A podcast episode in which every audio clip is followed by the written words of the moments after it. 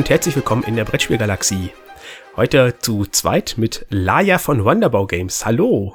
Hallo. Oh. Schön, dass ich hier sein darf. Ja, ja, danke, dass du der Einladung gefolgt bist.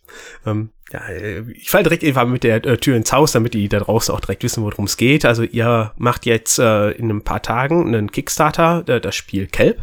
Und äh, ich hatte sowieso schon mal auf äh, die Überlegung, eine Folge darüber zu machen, wie funktioniert äh, Crowdfunding überhaupt, warum wählt man diesen Weg. Und da habe ich dich dann gefragt, ob du mit dabei wärst, um mal die Verlagssicht zu repräsentieren und warum ihr das so macht. Ja, ich freue mich, dass ich äh, äh, darüber erzählen kann. Äh, wir haben auf jeden Fall schon seit vielen, vielen Monaten für diese Kampagne gearbeitet und äh, für uns geht's jetzt in ein paar Tagen los. Ja. Ähm, bevor wir da weiter starten, was genau so Crowdfunding etc. bedeutet, kannst du gerne erstmal ruhig noch euren Verlag, dich und auch das Spiel vorstellen. Ja, sehr gerne. Also Wonderbow Games, das sind Sönke und ich. Wir sind ein neuer Verlag aus Hamburg. Äh, Sönke ist auch mein Mann, also ist quasi unser Familienunternehmen. Äh, Im Moment machen wir das noch im Nebenberuf, aber wir hoffen natürlich, dass wir irgendwann ähm, davon leben können, weil es sehr viel Spaß macht. Ähm, man hat ja auch ein bisschen die romantische Vorstellung, dass man sich äh, tagtäglich mit Spielen äh, beschäftigen kann und davon leben kann. Das hoffen wir natürlich auch. Aber tatsächlich ist es so, dass wirklich die Community und der ganze, die ganze Welt drumherum wirklich ganz, ganz toll ist. Also wir sind jetzt seit anderthalb Jahren dabei und freuen uns sehr darüber. Ähm, letztes Jahr haben wir unsere erste Kickstarter gemacht mit dem Spiel Hunters of the Lost Creatures. Äh, haben wir dieses Jahr dann auf Deutsch rausgebracht, das heißt Wilde Wesen. Und ähm, genau, letztes Jahr in Essen haben wir den Designer Carl Robinson kennengelernt. Der hat nämlich das Spiel Kelp entwickelt. Und der kam zu uns und dachte, hey, irgendwie, ihr seht, ihr seht cool aus. Wir hatten ganz viele ähm, Neon-Poster an den Wänden, damit wir auffallen als kleiner Verlag. Und das ist, äh, das hat er quasi gesehen und kam zu uns und meinte, hey, der Stand sieht cool aus, ihr, ihr wirkt auch cool, äh, lass mal reden, habt ihr Lust äh, zu reden über Kelp? Und uns hat das sehr getriggert, denn Kelp ist ein reines Zwei-Personen-Spiel, bei dem eine Person einen Hai spielt und die andere Person einen Oktopus. Und ähm, es ist komplett asymmetrisch. Ähm, nicht nur, dass man zum Beispiel bei anderen asymmetrischen Spielen jetzt unterschiedliche Kartendecks hat mit unterschiedlichen Fähigkeiten, sondern die Spielweise ist von beiden Rollen komplett unterschiedlich. Also der Hai, der spielt mit Würfeln und bewegt sich auf dem Board und versucht den Oktopus zu finden. Und dieser versteckt sich hinter so einem Stein und ähm, versucht quasi im Laufe des Spiels unentdeckt zu bleiben und zu überleben. Also beide haben unterschiedliche Ziele auch. Ähm, genau, uns hat das sehr, sehr getriggert. Wir finden das ganz toll und seit einem Jahr arbeiten wir jetzt an diesem Spiel und in ein paar Tagen wird die, die breite Öffentlichkeit auch äh, die Möglichkeit haben, das zu erwerben. Und ihr nutzt dafür ja direkt Kickstarter. Ähm, da genau. wäre schon mal die erste Frage für mich. Äh, wieso Kickstarter? Es gibt ja mittlerweile mehrere Crowdfunding-Plattformen, auch welche, die sich wirklich nur auf Deutschland beziehen. Ähm, nach welchen Kriterien wählt man sowas aus? Also genau, wir haben ähm, tatsächlich ähm, in den letzten Jahren diverse Crowdfunding-Kampagnen gemacht, auch außerhalb der Brettspielwelt. Ähm, und unter anderem haben wir da auch einmal Start Next benutzt äh, in Deutschland für so ein Dokumentarfilmprojekt. Der Grund, warum wir jetzt bei den Brettspielen uns für Kickstarter entscheiden, ist eigentlich relativ einfach, weil da ganz viele Brettspiele sind. Also da ist quasi die Community auch. Man könnte jetzt überlegen, so Kickstarter oder GameFound. Ähm, wir glauben, dass wir durch Kickstarter mehr trotzdem mehr Reichweite bekommen. Ähm, Gamefound äh, kristallisiert sich so ein bisschen raus für Spiele, die ein bisschen komplexer sind, wo da eine ganz große Fangemeinde sind.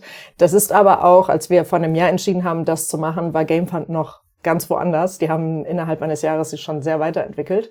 Also ich bin auch in so einer Discord-Gruppe, äh, wo GameFound-Entwickler äh, regelmäßig darüber schreiben, was sie alles Tolles Neues machen.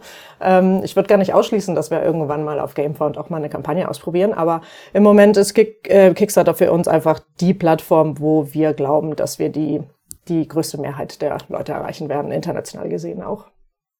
Und gibt es irgendwie eine Möglichkeit, oder ich glaube, ich habe das sogar mal gesehen, dass Kampagnen gleichzeitig auf mehreren Plattformen laufen? Wieso macht man sowas eventuell?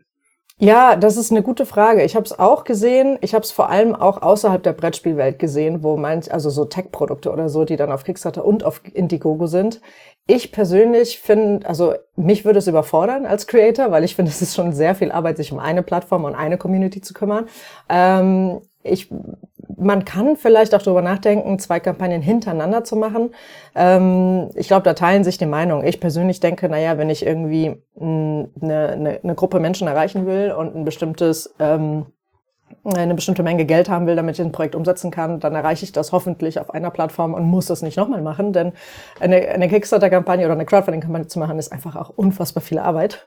Und äh, es ist auch ein super Start, aber wir freuen uns auch, wenn das irgendwann mit dem Projekt auch weitergehen kann und wir nicht quasi auf Crowdfunding angewiesen sind bei einem Projekt. Ja. Du hast jetzt schon viel Arbeit angesprochen und dann gibt's ja auch häufig diese Preview-Seiten, dass man sich als User schon vorher angucken kann, oh, guck mal, das kommt und das soll alles da drin sein. Macht man sich da nicht nur unnötig selber noch mehr mit Stress oder ist da wirklich ein Mehrwert hinter, wenn ich da schon vorher Feedback reinholen kann? Also es, es gibt ja zwei, zwei Arten von Preview-Seiten. Einmal die Preview-Seite, wo man sich vorher einfach nur anmeldet, so erinnere mich, wenn die Kampagne live geht. So, das ist die, die wir auch schon ganz früh freigeschaltet haben. Also wir sind jetzt im November und die für Kelp haben wir im April freigeschaltet schon. Das heißt, da haben wir schon angefangen, Sachen hochzuladen, aber da war die äh, Kampagnenseite noch gar nicht vollständig fertig. Ähm, die ist total relevant, damit wir einfach, während wir quasi das Spiel promoten im Laufe der Zeit, auch einen Ort haben, wo wir Leute hinschicken können, damit sie erinnert werden. Ähm, dann gibt's noch die Möglichkeit, die komplette Kampagnenseite vorher zu zeigen. Das haben wir jetzt erst vor zwei Tagen ermöglicht, aber auch erstmal im geschlossenen Kreis, weil das ist schon so, wie du sagst, ne, je mehr Leute man fragt, desto mehr Meinung hat man. Und ähm, wir, wir finden Feedback super wichtig, aber wir wollen das Feedback auch ein bisschen kontrollieren. Also wir haben das erstmal geöffnet in so einer Facebook-Gruppe und binden da quasi schon Feedback ein von, von Kommentaren, die kommen. Und dann werden wir das erst nach und nach mehr, ähm, mehr also weiter veröffentlichen, bevor wir tatsächlich auf Live, Live gehen, klicken. Wie kommt es denn überhaupt, dass man sich dazu entscheidet, was mit Crowdfunding zu machen? Weil mittlerweile gibt es ja genug Verlage, da hat man wirklich den Eindruck, die haben das nicht nötig. Äh, ich glaube, jeder weiß da draußen, auf welche Verlage ich anspiele. Ähm, ist das dann nur eine Werbeveranstaltung oder ist das bei euch jetzt wirklich noch, dass sie das benötigt? Also, also ist jetzt nicht ja. äh, böse oder so gemeint. Nee, nee, absolut. Ich, ich kann das auch total nachvollziehen. Ich frage mich das manchmal auch selber und denke so, boah, wenn wir hoffentlich irgendwann mal total erfolgreich sind, machen wir das trotzdem noch? Fragezeichen. So weiß ich nicht. Also wir sind darauf angewiesen, ähm, aber aus einem anderen Grund, als du dir das vielleicht vorstellst im Moment, weil ähm, äh, Crowdfunding war ursprünglich ja dafür gedacht, ich habe eine Idee und ich erzähle der Welt von dieser Idee und bitte gib mir so und so viel Euro und dann setze ich es um. Und ähm, das funktioniert leider nicht mehr. Und das ist eigentlich total schade, weil im Moment ist es so, man sieht es ja auch, wenn, wenn Leute oder wenn Creator wirklich nur eine Idee haben und nicht wirklich ein fertiges Produkt bereits vorstellen, dann, dann wird das, also dann springen die Leute nicht drauf an. Ähm, das ist einfach eine Entwicklung, die in den letzten Jahren stattgefunden hat, die ich persönlich nicht so gut finde, aber auch nachvollziehen kann, weil aus Sicht der, der, der Konsumenten oder der Käufer, man hat ja so viel Auswahl da draußen, warum sollten man dann noch ernsthaft was riskieren, wenn ich etwas Fertiges bekommen kann? So aus der Sicht verstehe ich das auch. Ähm, für viele große Verlage ist äh, eine Crowdfunding-Plattform, bleiben wir jetzt mal bei Kickstarter, eigentlich mehr eine Vermarktungsplattform und eine Vorbestellplattform als wirklich eine, ich brauche das Geld, damit ich das Spiel realisiere. So, für uns ist es auch nicht anders. Ähm, und ist, ich, ich, also ich sag's mal so, wir haben mehr Geld im Moment reingestellt, äh, reingesteckt, um dieses Projekt zu promoten, als dass es uns kosten würde, einfach eine kleine Auflage zu produzieren. So, das heißt, das Risiko für uns ist von vornherein größer. Aber, also das finanzielle Risiko. Aber wir erhoffen uns dadurch natürlich auch eine größere äh, Aufmerksamkeit dadurch. Ähm, weil eine Crowdfunding-Kampagne zu machen an sich auch so ein bisschen ein, ein Event ist, ein Happening, so etwas, wo sich Leute drauf freuen und wo man dann einen Monat lang irgendwie rundum Aktivitäten macht auf Social Media und, und wir hoffen, dass wir dadurch auch den Leuten das Gefühl geben, ihr seid Teil von etwas, was wir hier gerade kreieren. Und für uns ist es auch so. Das ist, äh, das ist nicht nur, ich habe jetzt hier auf meinen Online-Shop, äh, biete ich ein Produkt zu, zum Vorbestellen an, sondern hey, wir kreieren jetzt hier was und es entwickelt sich auch im Laufe der Kampagne. Das ist eigentlich das Schöne dran. Und wir nutzen das auf jeden Fall, um das Projekt zu realisieren, aber vor allem auch, um Aufmerksamkeit zu bekommen für das Projekt. Das, äh, das Das kann ich so ehrlich sagen, natürlich. Also wenn es, wenn es nur eine reine Matheaufgabe wäre, dann wäre es für uns günstiger, das, äh, das Spiel zu entwickeln, illustrieren zu lassen und zu produzieren und dann versuchen, das zu verkaufen direkt, als dass wir so lange das vorbereiten und so viel vorher investieren, ohne zu wissen, was rauskommt später. Hm. Da bin ich jetzt äh, natürlich neugierig, was da so viel teurer ist, als wenn man, also vor allem, ihr habt ja quasi noch nichts von dem Spiel, aber dass du sagst, dass das jetzt schon so teuer war, äh, kannst, darfst du da Punkte nennen? Ja, also ich kann ähm, sagen, also wir haben angefangen, dieses Projekt zu bewerben letztes Jahr im April.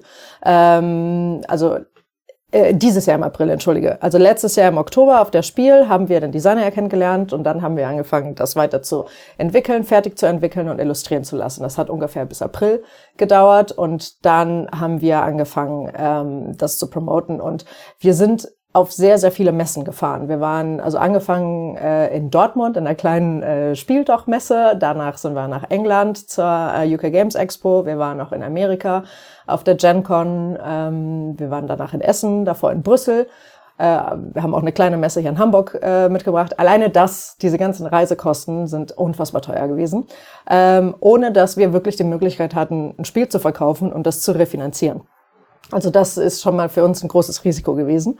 Ähm, wir haben die ähm, Illustration natürlich bezahlt. Also die Kosten hätten man ja eh, wenn man das, äh, wenn man das macht. Aber wir investieren dann auch in vernünftige Prototypen. Also alleine ein Prototyp hat uns fast 100 Euro gekostet, ähm, um die vorher zu haben. Wir verschicken die an Content Creator, damit da ähm, Content gemacht wird. Einige davon möchten auch Geld haben für ihre Arbeit. Äh, also auch das kostet auch viel Geld und so. Und das sind alles Sachen, die man ja quasi vorher reinsteckt, ohne unmittelbar die Möglichkeit zu haben, das Spiel zu verkaufen und das Geld wieder reinzubekommen. Also es ist wirklich ein reiner Invest über Monate, wo du gar nicht weißt, was hinten rauskommt. Ähm, das wäre im Grunde jetzt, glaube ich, eine der nächsten Fragen irgendwann gewesen, mit wie ihr im Voraus auf die Kampagne aufmerksam macht. Aber das hast du ja gerade gesagt, dadurch, dass ihr auf Messen fahrt und bei Content Creatoren das Ganze nutzt. Ähm, ja, genau. Messen ist hauptsächlich dann der, also die, der Weg gewesen, um da viel Aufmerksamkeit zu kriegen. Und natürlich Social Media und Instagram-Beiträge und was man alles macht. Hm. Ja, also ist der ganze Social Media Krempel, nenne ich ihn jetzt einfach mal, ja. äh, auch äh, sehr relevant dafür, um wirklich was zu erzeugen. Total. Also wir haben auch tatsächlich erst vor zwei Monaten angefangen, auch äh, Anzeigen zu schalten auf Social Media und da quasi ähm, wirklich zu pushen, dass jeder hoffentlich von unserem Spiel erfährt. Die Monate davor, das ist alles äh, quasi organic gewesen. Ähm, also durch unsere Reisen und durch das Reden mit den Leuten und, und versuchen da Kooperationen zu finden und so. Da stelle ich es mir auch schwer vor, so einen Punkt zu finden, dass man nicht zu früh startet, dass man dann schon wieder abgeflaut ist, der ganze Hype da drum, äh, bis zur Kampagne, aber auch nicht zu spät, dass man vielleicht Leute verpasst. Äh, Gibt es da irgendwie Richtlinien oder habt ihr einfach Erfahrungswerte?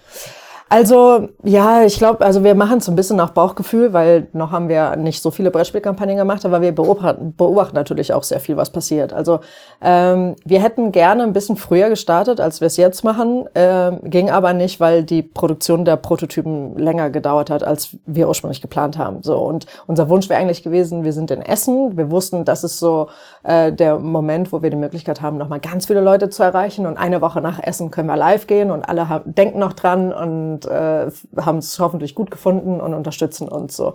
Also ich glaube, grundsätzlich ist es nicht schlecht, sich an große Messen zu halten, weil das nun mal die Peaks sind. Also das haben wir auch gesehen äh, während der Messen und kurz nach den Messen haben wir auch die meisten Follower bekommen.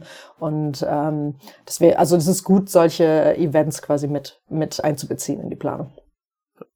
Mhm, jetzt machen wir einfach mal nochmal einen Schritt zum Anfang, wenn ihr beschlossen habt, äh, Crowdfunding zu machen. Was sind denn so wirklich banale Sachen, an die man denken muss oder auf die man achten muss, die man sonst so gar nicht auf dem Schirm hat, einfach weil es so anders abläuft und nicht nur einfach zum Drucker zu geben und hinterher zu verkaufen?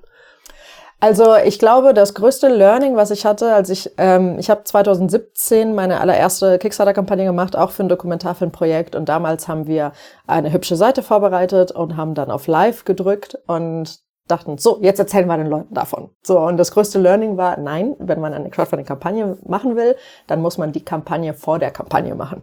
Also äh, man muss so viel Momentum erzeugt haben vorher, dass eigentlich die Kampagne selbst nicht mehr dafür da ist, irgendwie vielen Leuten davon zu erzählen, sondern wo alle quasi sich schon darauf freuen, hinzugehen, weil man vorher die ganze Arbeit gemacht hat. Und ich glaube, das wird übersehen.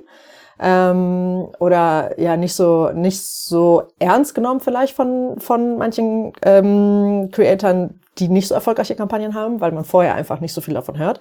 Ich sage nicht, dass ich es persönlich richtig finde. Es ist nur die Entwicklung, die, die stattgefunden hat. Ähm, und ich glaube, worauf man auch achten muss, ist am Ende des Tages, dass das Produkt eigentlich so gut wie fertig sein muss, vor allem wenn wir über äh, Brettspiele reden. Also wir kriegen das schon mit in den Kommentaren, die wir so bekommen, dass da schon ein gewisser Anspruch besteht in der Community. Also da werden wir gefragt, wo ist das äh, Playthrough-Video? Äh, warum gibt's davon jetzt kein Content? Warum gibt's nicht ein Regelvideo auf Deutsch, wenn ihr sagt, ihr bringt das Spiel auf Deutsch raus? Warum ist das? Wo ist das? Also es wird viel erwartet. und ich glaube, da muss man, ähm, das muss man einfach auf dem Zettel haben, dass man unfassbar viele To-Dos abhacken muss, die, sage ich mal, die Community ist, die sind es gewohnt, das zu bekommen. Und im Zweifel sind sie es gewohnt von etwas größeren Verlagen, die im Zweifel auch eine größere Manpower haben, das alles umzusetzen. Aber das trifft genauso auf uns zu. Und ich meine, wir sind nur zwei Leute, aber müssen quasi die gleichen Aufgaben leisten. Ja. Ist denn auch der Anspruch höher geworden, dass das Spiel kurzzeitiger nach der äh, Kampagne schon bei mir zu Hause ist, weil ich kann mich noch an äh, meine ersten Kickstarter erinnern, da hieß das ja in anderthalb Jahren kommt das und dann war man froh, dass es nach drei Jahren dann doch mal schon da war.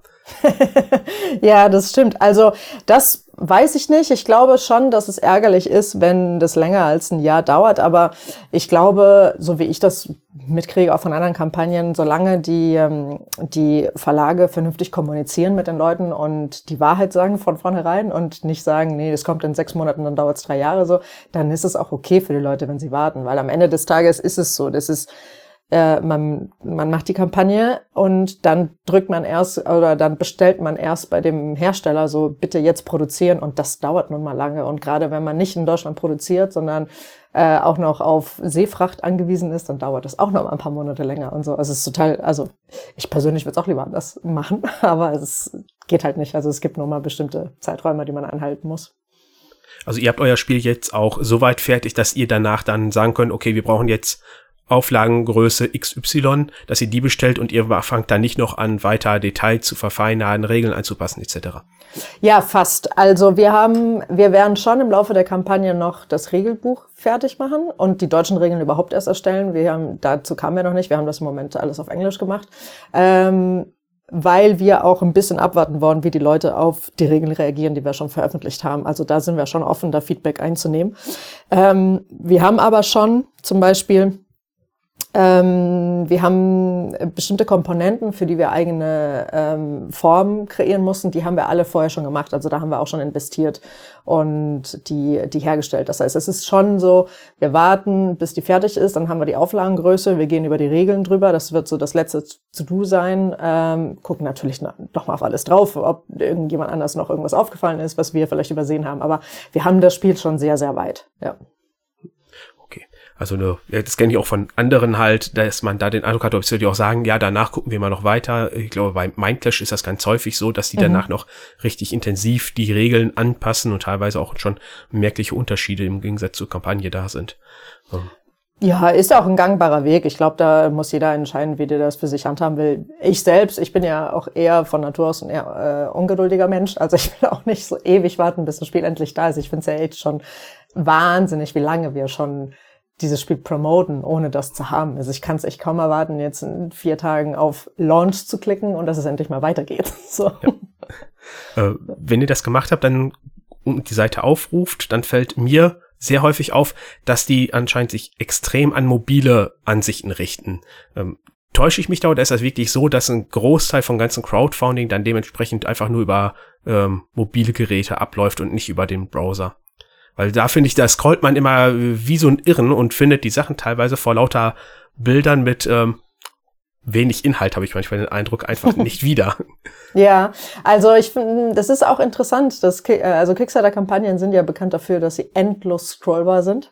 Ähm, und also an sich auch ganz cool so irgendwie, weil man, glaube ich, als Konsument, also wenn wir selber ein Spiel cool finden auf Kickstarter und das Becken, dann freuen wir uns auch so, oh, da ist noch mehr und noch mehr und noch mehr Stuff und noch mehr Sachen. So, das finden wir auch spannend. Aber Kickstarter hat ja jetzt auch ein neues Feature eingeführt, dass sie ein Menü äh, ermöglichen, so dass man zwischen den einzelnen ähm, Absätzen wählen kann und anklicken kann, damit man eben nicht endlos scrollt und die Sachen nicht wiederfindet. Was mir aber aufgefallen ist, ist, dass dieses Menü in der Kickstarter-App nicht sichtbar ist. Ähm, und es ist durchaus so, dass sehr viele Leute über die App reinkommen und das Spiel bestellen. Das heißt, die haben diese Funktion nicht und müssen weiterhin endlos weiter scrollen. Ähm, also es ist, die Inhalte sind schon mobile optimiert, aber ähm, weil es grundsätzlich so sein sollte mit allem, was man im Internet macht heutzutage. Ähm, aber das Erlebnis am Computer ist durch diese Links deutlich besser als in der App. Hm. Aber die sind dann anscheinend auch wirklich relativ neu und äh, wo mhm. sie herhaben, erwähnen wir jetzt mal nicht, aber da gibt's ja noch eine andere äh, Plattform. Da ist das ja schon merklich länger auf jeden Fall vorhanden. Ja, ja. Also, ach, da wird, da wird auch viel weiterentwickelt. Ich habe in das Essen ist überall so, in jeder ja, Branche. Ja. Total. Ja. Ich habe in Essen auch, äh, wir haben auch ähm, mit den Kickstarter-Leuten auch gesprochen und so, die auch ganz, äh, ganz aufgeregt erzählt haben, wie toll das ist, dass die Community so viel Feedback gibt, damit die ganzen Features auch eingebaut werden und so. Und GameFound macht das über den Discord-Server echt extrem. Also da kriegt man ja gefühlt täglich mit, was sie da ändern. Also. Ähm, was mir häufig auffällt, was auch in der Kampagne wirklich beworben wird, ist, dass der Retailpreis äh, höher ist als in der Kampagne. Ähm, hat das einfach was mit Direktverkauf äh, zu tun oder woran hängt das? Also interessanterweise war das früher ja anders. Also früher war das so, wenn ich auf Kickstarter ein Spiel kaufe, dann ist es ja ganz besonders und in der Regel ist es teurer als da draußen. Ähm, ich kann ja jetzt nur für uns sprechen. Ähm, wir haben äh, auch verschiedene Versionen, die wir anbieten von Kelp. Also die Standardversion, die wir auch hoffentlich dann in Retail reinbringen danach. Ähm, und wir sagen nicht, dass es später teurer wird, aber wir sagen, dass wir gar nicht wissen, wie der Preis später ist, weil wenn wir jetzt hier Ende 23 sind, erst in einem Jahr ausliefern, also du weißt ja selber, wie, wie äh, die Weltwirtschaft im letzten Jahr ähm, sich verändert hat und durch Inflation und so weiter. Ich weiß nicht, welchen Preis wir dann für 24 2025 setzen können. Also das, das ist jetzt von uns eine, glaube ich, relativ ähm, unspannende, aber doch eher realistische Ansicht. Also wir können nicht sagen, wie der Preis später sein wird, aber der wird wahrscheinlich ein bisschen höher sein, weil es nun mal die Inflation gibt. Also für uns wird ja auch alles teurer in der Herstellung. Also recht unspektakulär seriöse Antwort und nicht dieses typische, ja. zahle jetzt 140 statt 280 Euro später oder sowas. Ja, ja, ich weiß, es gibt auch so viele Kampagnen, die das machen. Also ich sag mal so, ich bin mir sicher, dass solche Kampagnen wahrscheinlich mehr Geld einnehmen werden oder mehr Unterstützer haben werden als wir, weil wir solche Angebote nun mal nicht liefern. Aber ich, ich finde sie manchmal auch nicht ganz ehrlich und wir wollen ja schon in allem, was wir tun, ehrlich sein. Du hattest jetzt gerade auch schon die unterschiedlichen äh, Stufen, also sprich ja, äh, Retail-Version der Deluxe-Edition angekündigt. Hm, wieso macht man sich die Arbeit, um wirklich unterschiedliche Editionen noch zu machen? Warum sagt man nicht einfach, wir haben diese eine Version, mit der haben wir genug Arbeit, aber dafür ist die wirklich äh, Nonplusultra?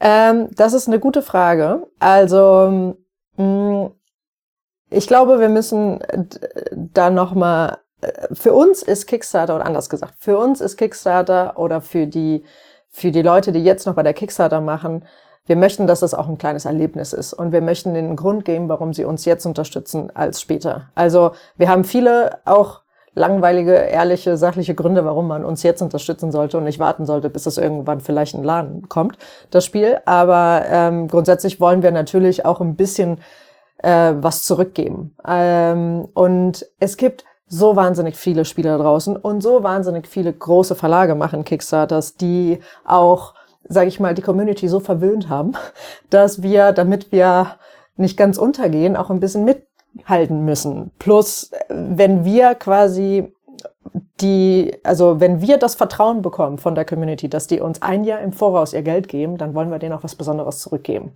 Weil es ist auch so, es ist auch ein Risiko für die Unterstützer bei einer, bei einer Kickstarter-Kampagne mitzumachen. Und wir haben das jetzt im letzten Jahr seit Corona leider öfter gesehen, dass viele Verlage nicht ausgeliefert haben. Und das ist halt schon traurig ähm, und auch blöd und auch blöd für Verlage wie uns, weil wir natürlich auf jeden Fall ausliefern werden ähm, äh, und bei uns besteht kein Risiko, dass sie das Spiel nicht bekommt. Aber ähm, es, es, ich verstehe auch, dass viele Leute skeptischer geworden sind dadurch und deswegen wollen wir was Besonderes anbieten einfach.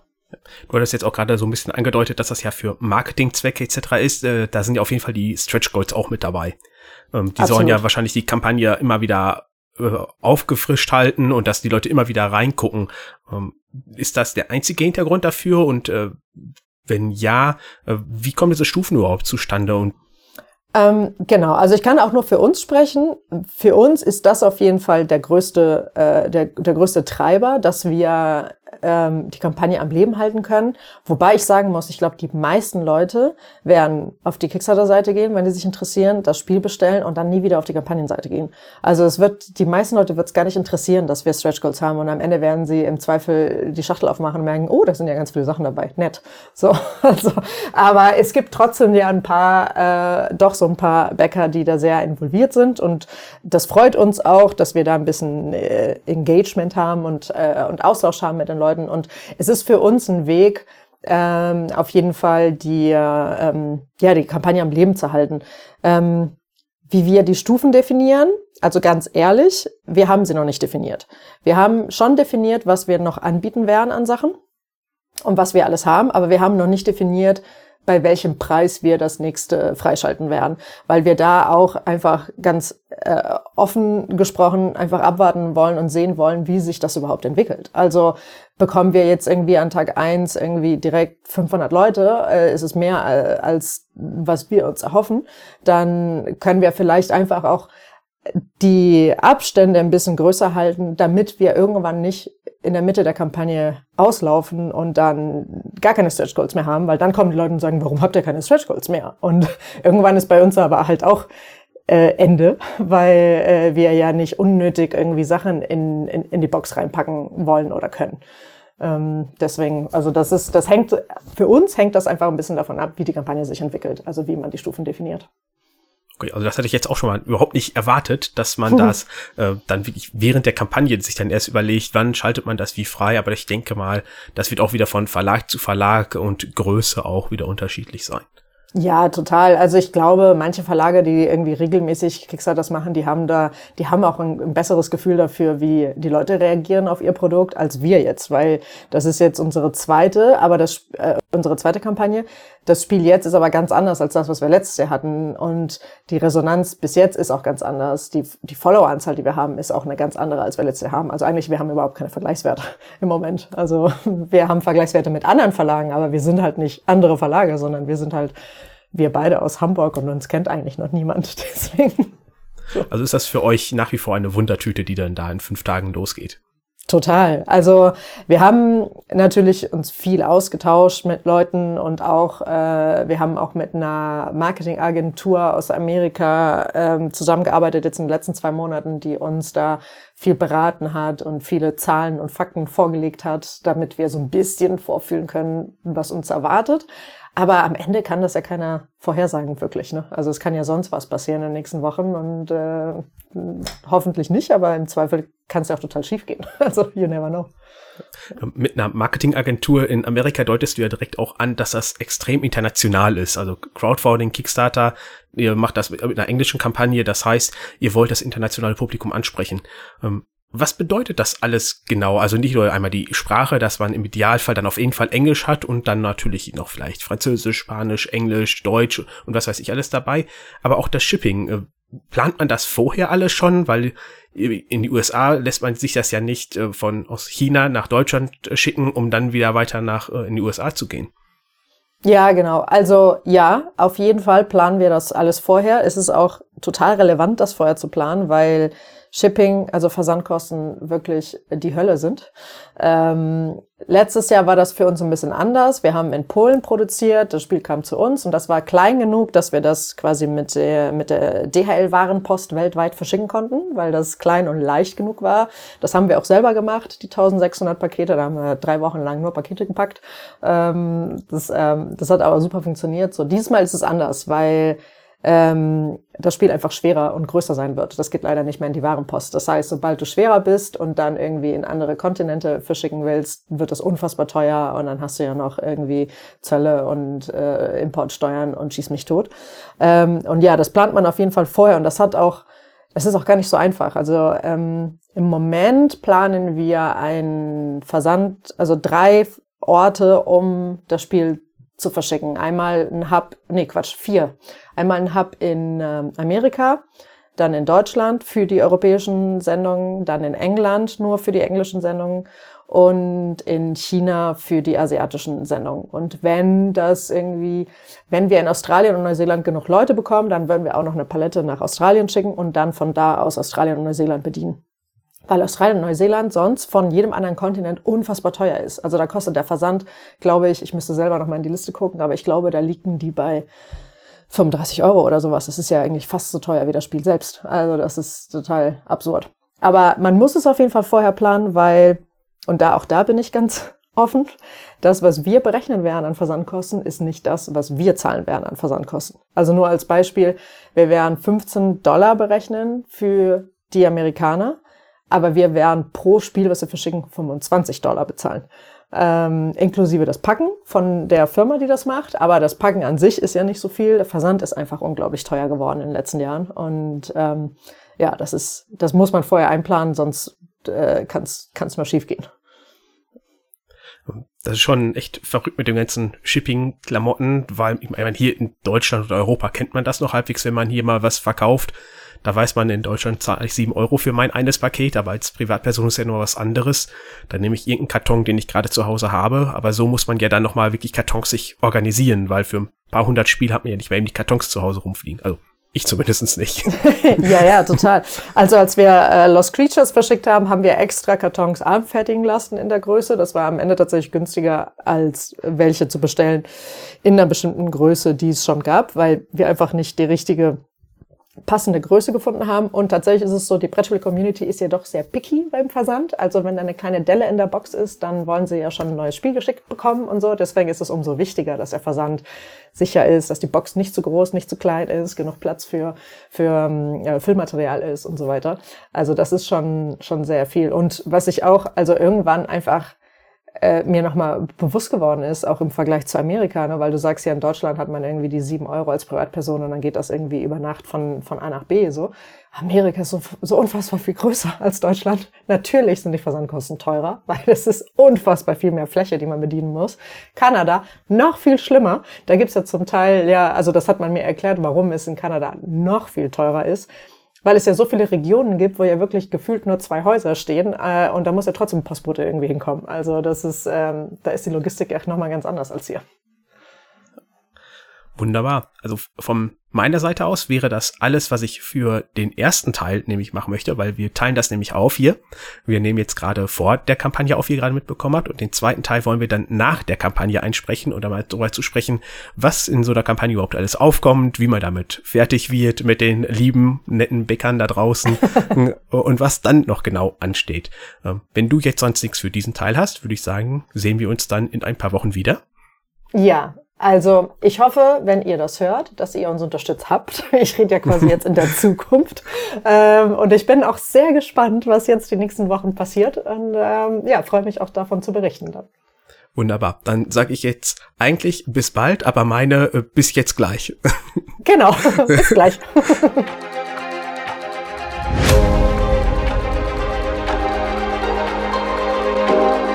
Dum, dum, dum, Da sind wir im zweiten Teil von dieser Podcast-Folge äh, wieder mit Laia. Hallöchen. Hallo. Ja, wir sind jetzt äh, so eine Woche, nachdem eure Kampagne zu Ende gegangen ist. Ähm, ich blicke in freudestrahlende Augen. ähm, du hattest mir beim letzten Mal, glaube nach der Aufnahme so gesagt, ja, wir hoffen, dass wir so zweieinhalbtausend Unterstützer bekommen. Ähm, ich habe gerade die Seite aufgemacht, es sind fast 21.000 geworden. Ähm, ja. Ich glaube, eure äh, besten Erfüllungen sind mehr als nur erfüllt worden oder Hoffnung so. Ja, total. Das hat uns ähm, ganz schön überrumpelt. Also eigentlich war direkt schon Tag eins so, äh, so der Moment, wo wir dachten so, oh, hier passiert gerade was, womit wir nicht gerechnet haben. Was machen wir denn jetzt? Und ähm, ja, also es ist natürlich unfassbar toll, dass, dass das, äh, das Spiel so gut ankommt und dass es, ähm, dass so viele wir so viele Unterstützer haben und ja, wir freuen uns ungemein und äh, es hat sich auf jeden Fall einiges verändert in den letzten 30 Tagen. also, du hast jetzt gerade den Anfang angesprochen. Wie lief denn die Kampagne insgesamt? Also wahrscheinlich schon zufriedenstellend. Ja, total. Also ich glaube, dass das Schönste so ähm, war tatsächlich einfach mitzukriegen, dass die Leute wirklich auf das Spiel so, so toll abfahren. Also wir haben unfassbar viele Nachrichten bekommen in den letzten Tagen. Ich bin ja jeden Tag zu über 100 E-Mails aufgewacht, äh, jeden Morgen und ähm, das Spiel kommt gut an, die Leute finden irgendwie das Artwork super, dass es zwei Personen ist, dass es asymmetrisch ist, dass es unique ist, das Thema finden sie toll und so. Also alles das, was wir natürlich gehofft haben, was gut ankommt, wurde auch gut angenommen. Das ist natürlich richtig toll. Und ähm, wir haben natürlich sehr viel Werbung geschaltet, damit wir ähm, natürlich möglichst vielen Leuten davon erzählen, dass wir gerade live auf Kickstarter sind. Aber sogar die Werbung wurde gut angenommen. Also wir haben Feedback bekommen, so, ah, wie toll das Video war und wie schön die Fotos sind und deswegen haben sie das gebackt. Und das ist schon ein eigentlich ein bisschen ungewöhnlich, dass man so ein Feedback bekommt. Hm. Ja. ja. Wie seid ihr denn dann überhaupt vorgegangen, beziehungsweise allgemein, wir wollen das ja nicht jetzt speziell auf Kelp, sondern auch allgemein so ein bisschen betrachten, wie man so eine Kampagne begleitet. Ganz typisch sind ja die Updates. Ähm, da gibt's ja auch hier so zwei Schneid, äh, zwei Gleise irgendwie am täglichen Update, auch wenn quasi nur neue Bäcker hinzugekommen sind, oder dass man relativ wenig machte. Wo seht ihr die Vorteile? Also wir haben relativ wenig Updates gemacht, weil wir grundsätzlich der Meinung sind, wir wollen die Leute ja auch nur quasi kontaktieren, wenn wir was zu berichten haben. Ähm, wir waren aber in den Kommentaren sehr aktiv. Ich glaube, das ist, also das ist, mh, mm, der erste Tag war auf jeden Fall total wild und äh, die Kommentarsektion da von Kickstarter ging auch wahnsinnig ab und da wurde ganz, ganz viel kommuniziert. Irgendwann hat man das Gefühl, wir wissen gar nicht, was wir in ein Update reinpacken sollen, weil alle Fragen da die ganze Zeit schon beantwortet werden. Ähm, aber klar, es ist natürlich schön, dass da so viel Interaktion ist. Äh, wir haben auch nicht damit gerechnet, dass wir so überrumpelt werden. Wir haben auch überraschenderweise so zwei, drei Leute gehabt, die dann äh, freiwillig angefangen haben, alle Fragen zu beantworten, wo wir gar nicht hinterherkamen, die zu beantworten. Also das war auch eine ganz ähm, ganz schöne Dynamik, die da entstanden ist in der Community. Ähm, aber ansonsten, wir haben natürlich quasi, als wir gefundet haben, äh, nach ein paar Stunden oder nach einem Tag, ich weiß es gar nicht mehr so genau, das erste Update geschickt.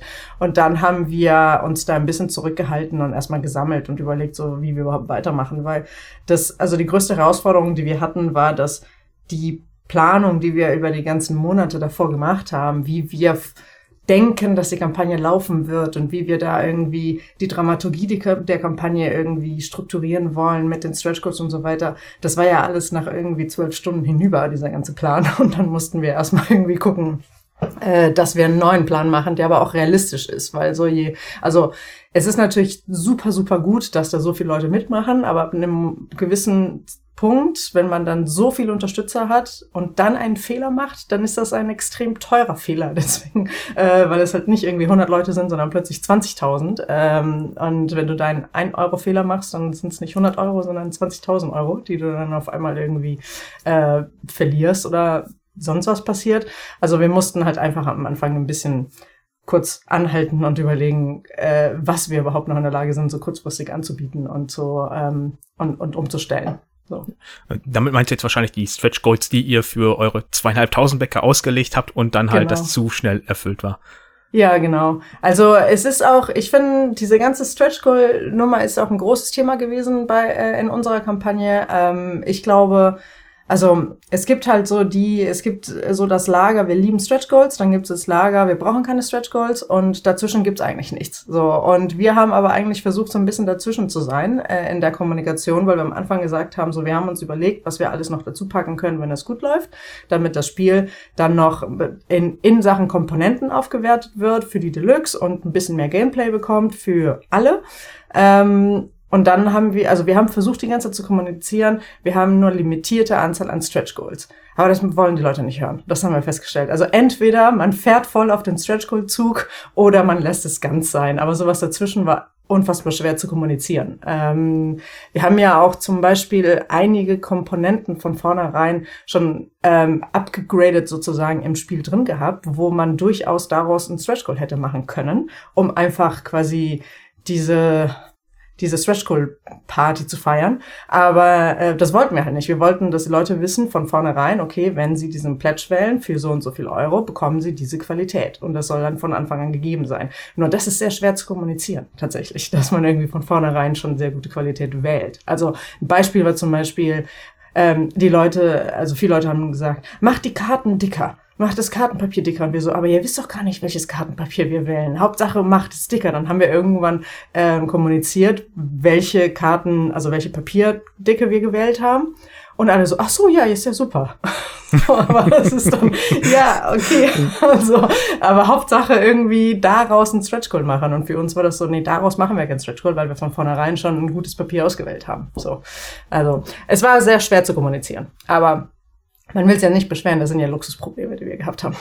Musstet ihr euch denn auch wirklich neue Stretch Goals dann noch überlegen und ausarbeiten? Weil die fallen ja jetzt einem auch nicht äh, mal eben so auf fließende Wand ein. Ja, also wir haben auf jeden Fall, wir haben neue Sachen hinzugefügt, die wir uns vorher nicht, äh, nicht vorgenommen hatten hinzuzufügen, an die wir zum Beispiel teilweise gar nicht gedacht hatten. Ähm, aus, also selber ausdenken mussten wir relativ wenig, weil die Community extrem aktiv ist im Ausdenken ähm, und im Vorschlagen. Ähm, wir haben aber natürlich erstmal alles prüfen müssen, ob das überhaupt valide ist, also ob das Sinn macht ähm, oder nicht, sowas anzubieten. Aber zum Beispiel einer der Stretch Goals, ähm, den wir relativ am Ende dann noch hinzugefügt haben, war ähm, dass wir die Minis in der Deluxe-Version, also dass die einen Wash bekommen, dass sie nicht einfach nur so grau aussehen, sondern so ein bisschen mehr Detail bekommen und so weiter. Das ist ja, es kostet uns in der Herstellung direkt doppelt so viel, was aber auch in Ordnung ist, wenn man doppelt so viele Bäcker hat und dann reduzieren sich ja die Produktionskosten und dadurch kann man sowas ja auch mit anbieten.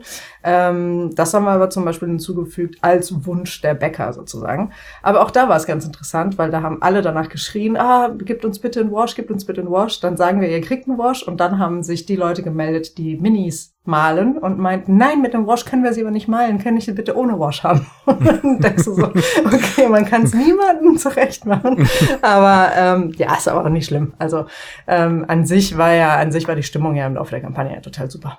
Hm. Jetzt hast du ja auch mehrmals schon die Community angesprochen und dass euch da welche unterstützt haben. Wie habt ihr das denn selber gemacht? Habt ihr quasi du oder Sönke, einer von euch hat sich nur darum gekümmert und der andere hatte anderes oder habt ihr es aufgeteilt oder sogar jemand extern dafür eingestellt? Weil das hört sich schon nach sehr viel Arbeit an, mit der Community ja. zu interagieren. Auf jeden Fall, nee. Also wir haben die Arbeit bei uns schon so aufgeteilt. Ich habe alle Kommentare beantwortet und habe quasi das Community Management gemacht, alle Nachrichten. Also ich saß schon von morgens bis abends da und habe Nachrichten und Kommentare beantwortet. Äh, und Sönke hat die ganze Zeit die neuen Grafiken gebaut und hat auch überlegt, so was können wir denn äh, noch hinzufügen und hat sich quasi im Backend um das, um die Erweiterung quasi des Spiels gekümmert. Ähm, Genau, das war auch ganz gut. Und neben quasi der, der Community-Anfragen ist ja auch so, sobald irgendwie dein Projekt ein bisschen Aufmerksamkeit bekommt, dann melden sich auch Hunderte und Hunderte von Dienstleistern, die dir auch noch ihre Dienste anbieten wollen währenddessen. Die Anfragen muss man ja auch irgendwie einmal bearbeiten und so. Also das, da habe ich mich drum gekümmert.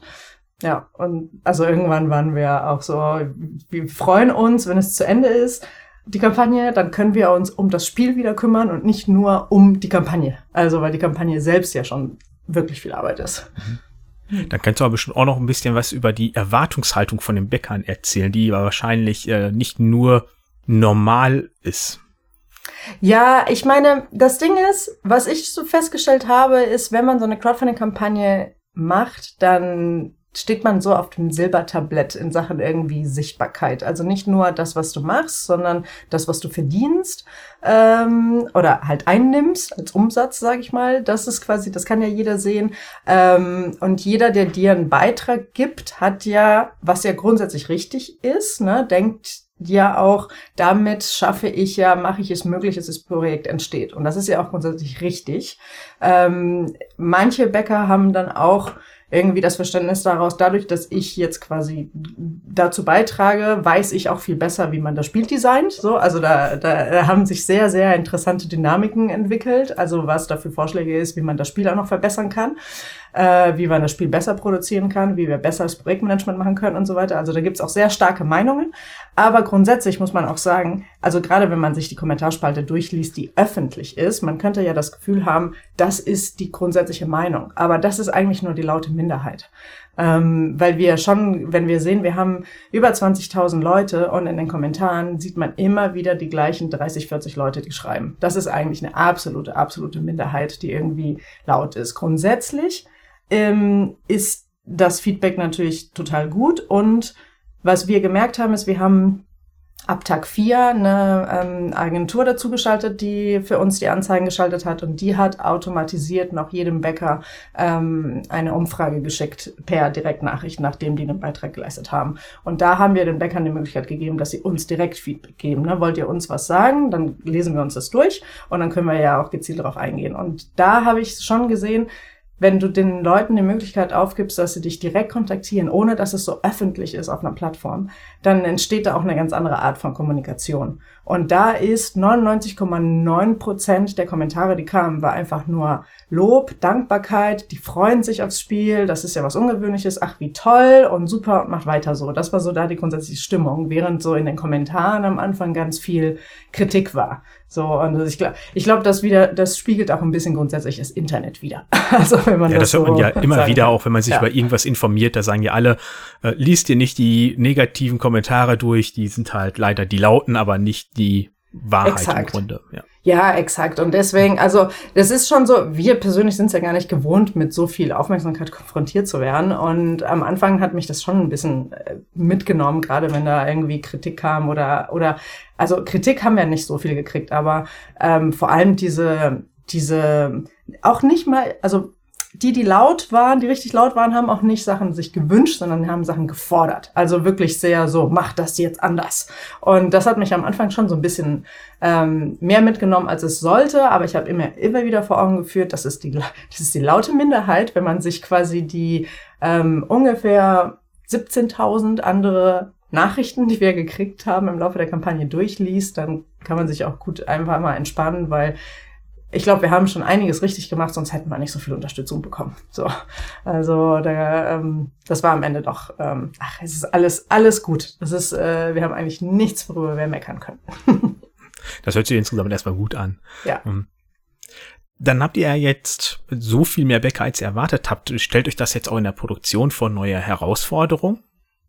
An sich nicht, weil wir arbeiten ja mit einer Produktion, mit einer der Top 3 Produktionen für Brettspiele, die sind ehrlich gesagt, also natürlich sind 20.000, eine Auflage von 20.000 Spielen total groß für uns, aber ich will ja gar nicht wissen, welche Auflagen Ravensburger oder andere äh, Verlage machen. Äh, und die, die Produktion in China, mit der wir zusammenarbeiten, die sind sehr gewohnt, solche Zahlen ähm, zu produzieren. Und ich habe auch immer wieder gesagt, okay, wir nähern uns jetzt hier den 8000, wir nähern uns den 10.000, haben wir jetzt ein Problem mit dem Timing? Und die haben mir immer wieder versichert, nein, solange ihr die Daten on Time liefert, ähm, passiert nichts mit der Produktion. Also im Zweifel verschiebt sich das vielleicht um eine Woche oder so, aber davon gehen wir ja sowieso aus. Also das haben wir ja schon eingeplant sozusagen okay. im, im Timing.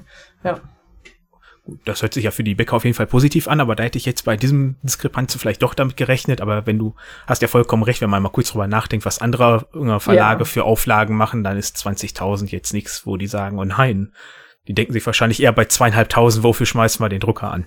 ja, genau. Das ist eher das. Also ein bisschen, also das größte Problem ist eher die Logistik, weil am Ende des Tages, wenn du da irgendwie ein Team gebucht hast ähm, und die haben irgendwie so und so viele Mitarbeiter und die müssen statt zwei, 2000 Pakete müssen die 15.000 Pakete packen, dann haben die natürlich länger mit zu tun. Aber auch das werden alle unsere Logistikpartner gut hinkriegen. Im Zweifel dauert es da auch jeweils eine Woche länger, aber das ist, glaube ich, trotzdem kein Beinbruch.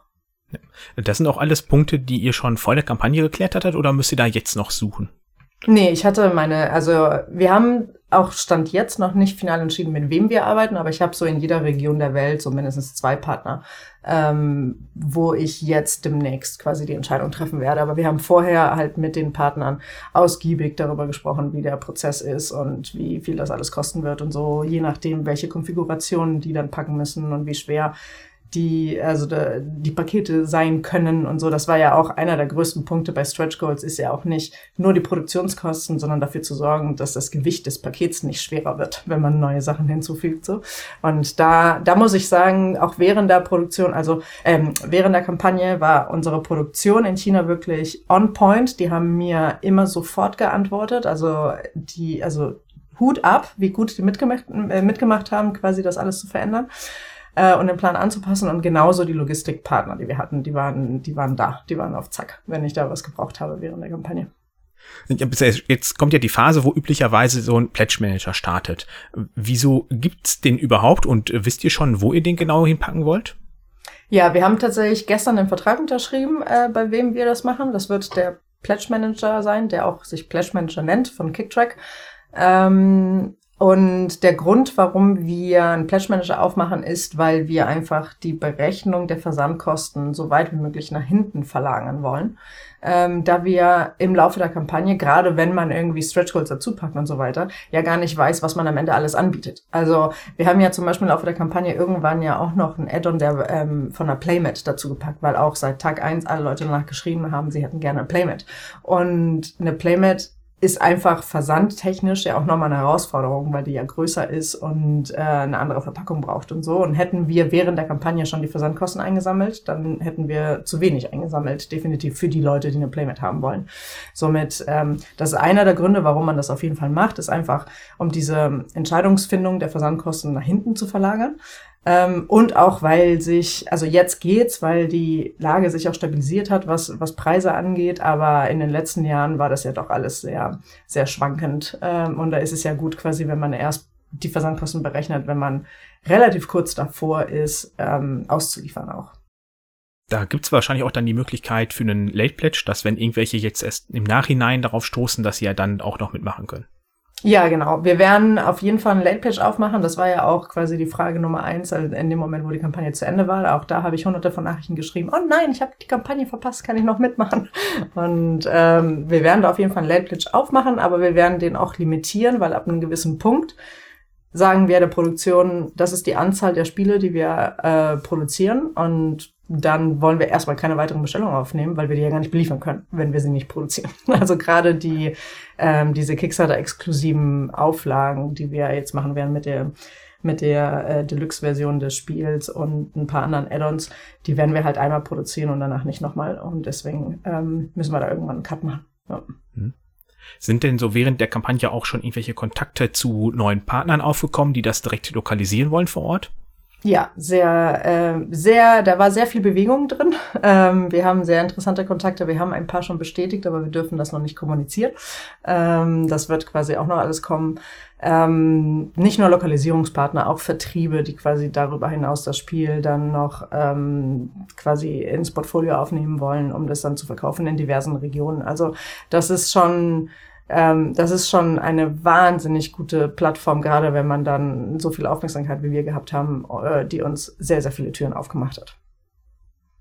Das ist natürlich echt super. Ich meine, für die, die jetzt dir gerade zuhören, ist das wahrscheinlich relativ irrelevant, dass ihr internationale neue Partner habt. Aber es ist ja trotzdem wirklich auch schön zu hören, dass sowas in der Kampagne auch geschieht und man nicht nur direkt mit dem Konsumenten Kontakt hat und da sich neue Sachen ergeben. Ja, total. Jetzt ist ja auch die Kampagne zu Ende. Ihr habt die ganzen Bäcker vorher motiviert, dass sie einsteigen, motiviert gehalten, dass sie während der Kampagne sind.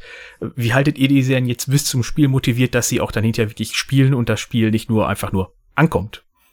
Also, ähm, das ist eine gute Frage, weil es ist natürlich jetzt einiges an Zeit, die vergehen wird, bis sie ähm, wirklich das Spiel in den Händen halten.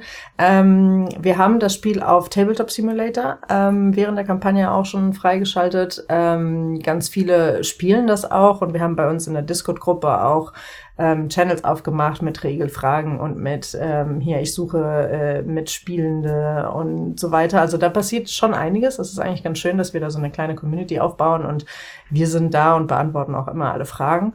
Ähm, ansonsten, wir werden natürlich weiterhin auf ganz vielen Messen sein ähm, nächstes Jahr. Und da werden wir äh, soweit möglich auch immer Kell-Prototypen weiterhin dabei haben und dann ähm, die Leute das weiterhin spielen lassen. Und ansonsten hoffen wir, dass wir so schnell wie möglich das Ganze produziert und ausgeliefert bekommen. Cool, cool.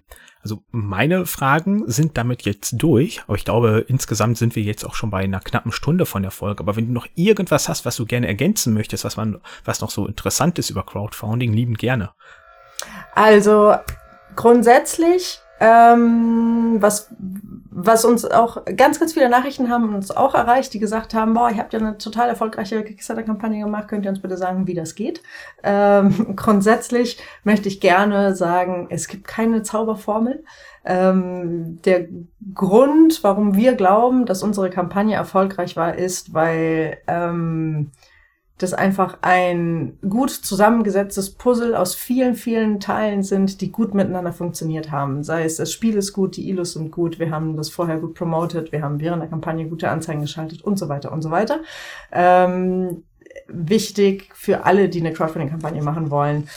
Schaut euch einfach an, was ihr habt und überlegt, ob ihr das gut kommuniziert, rüberbringt, was ihr kommunizieren wollt. Das ist das Wichtigste. Man muss euch verstehen können, man muss eure Ideen verstehen können. Das ist, glaube ich, das A und O, wenn man irgendwie ähm, eine gute Kommunikation haben will. Und ansonsten muss man Ausdauer haben und vor allem Freude dran, weil es ist unfassbar schön, dass es diese Möglichkeit gibt, dass es diese Plattformen gibt, wo man äh, Ideen mehr oder weniger präsentieren kann und ganz viele Leute zusammenkommen und sich mit einem freuen, dass diese Ideen entstehen. Und das hat uns total glücklich gemacht. Wunderbar. Dann habe ich noch einen letzten Punkt. Ja. Und zwar habe ich jetzt den äh, Adventskalender von Pile of Happiness gehört. Und da wurde über Rebel Princess gesprochen und zwar ja. sehr positiv. Und auch, dass das bei euch nächstes Jahr kommt. Vielleicht möchtest du das ja nochmal kurz auch vorstellen. Ja, klar. Also Rebel Princess ist ein total süßes äh, Stichspiel, ähm, bei dem ähm, jede Person eine ähm, Prinzessin spielt, eine quasi Märchenprinzessin. Ähm, man hat als Prinzessin auch noch eine eigene Fähigkeit, die man in jeder Runde auch ausspielen kann. Aber grundsätzlich geht es bei diesem Stichspiel darum, ähm, möglichst vielen Heiratsanträgen von schleimigen Prinzen auszuweichen. Also man möchte gar nicht die, Stich die Stiche gewinnen, sondern eher die Stiche ähm, loswerden. Ähm, man ist aber in jeder Runde auf einer unterschiedlichen Party sozusagen. Also das Spiel wird in fünf Runden gespielt und diese fünf Runden sind auch in jedem Spiel unterschiedlich. Und jede Runde hat auch eine eigene Regel in sich, wie das Spiel gespielt wird. Also es ist ähm, sehr süß gemacht, sehr witzig und sehr abwechslungsreich vor allem. Und genau, das bringen wir nächstes Jahr raus. Wisst ihr da schon ungefähr was? Weil auf der Homepage steht jetzt bei euch nur 2024. Das ist ja schon recht weit gefasst. Das ist recht weit gefasst. Also Q1 wird's nicht. Wir hoffen auf Q2. Wunderbar. Dann äh, wissen die Hörenden da draußen, die sich dafür eventuell schon informiert haben, ein bisschen mehr. Ja. Ähm, dann bleibt mir jetzt nur noch zu sagen, vielen lieben Dank, dass du dir zweimal die Zeit genommen hast. sehr gerne. Es war sehr interessant und informativ dann auf jeden Fall jetzt noch äh, natürlich viel Erfolg in der äh, Postkampagnenphase und natürlich auch bald eine schöne Weihnachtszeit. Ja, das wünsche ich dir auch. Dankeschön. Und euch da draußen, wenn ihr irgendwelche Fragen habt, ähm, könnt ihr die äh, mir zukommen lassen oder ihr kommt einfach direkt auf den Discord, da ist die ja auch oder die habt ihr auch einen eigenen Discord, könnt ihr auch direkt anschreiben. Ansonsten äh, könnt ihr mich natürlich über äh, Twitter, E-Mail, Instagram, Spotify oder über äh, die Sprachnachricht an die 0151 1697 6619 erreichen. Und euch da draußen auch schöne Feiertage und bis nächstes Jahr. Tschüss. tschüss.